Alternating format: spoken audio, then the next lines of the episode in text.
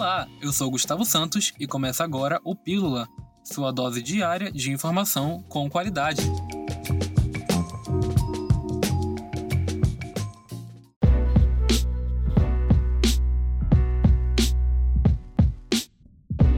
Aos inscritos no Exame Nacional do Ensino Médio, Enem, é dado o prazo de até 23 horas e 59 minutos, horário de Brasília, do dia 1 de outubro de 2020 para que seja colocada ou alterada a foto na página do participante. De acordo com o Instituto Nacional de Estudos e Pesquisas Educacionais, INEP, juntamente com o Ministério da Educação, o MEC, o cadastramento é obrigatório e a foto deve atender algumas regras, como está no formato JPEG ou PNG. Também deve ser atual e nítida, individual, colorida e com fundo branco. Ainda ter boa iluminação e foco. Não serão aceitas imagens onde o candidato se encontra utilizando óculos escuros ou artigos de chapelaria, como chapéu ou boné.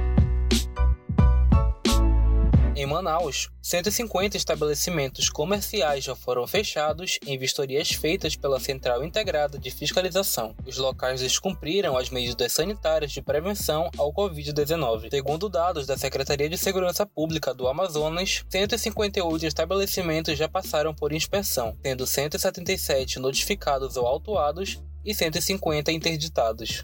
As fiscalizações se iniciaram a partir do decreto de reabertura das atividades comerciais publicada pelo governo do estado no mês de junho.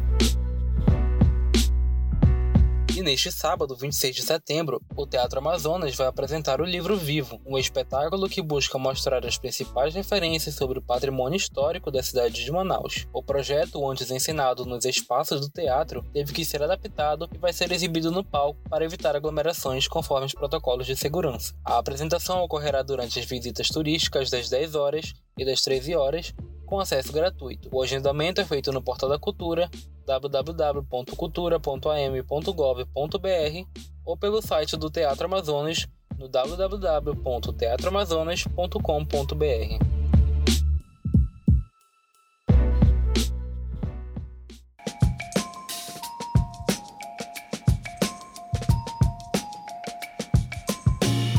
Hoje nós encerramos por aqui, mas amanhã temos mais informação para você. Até mais!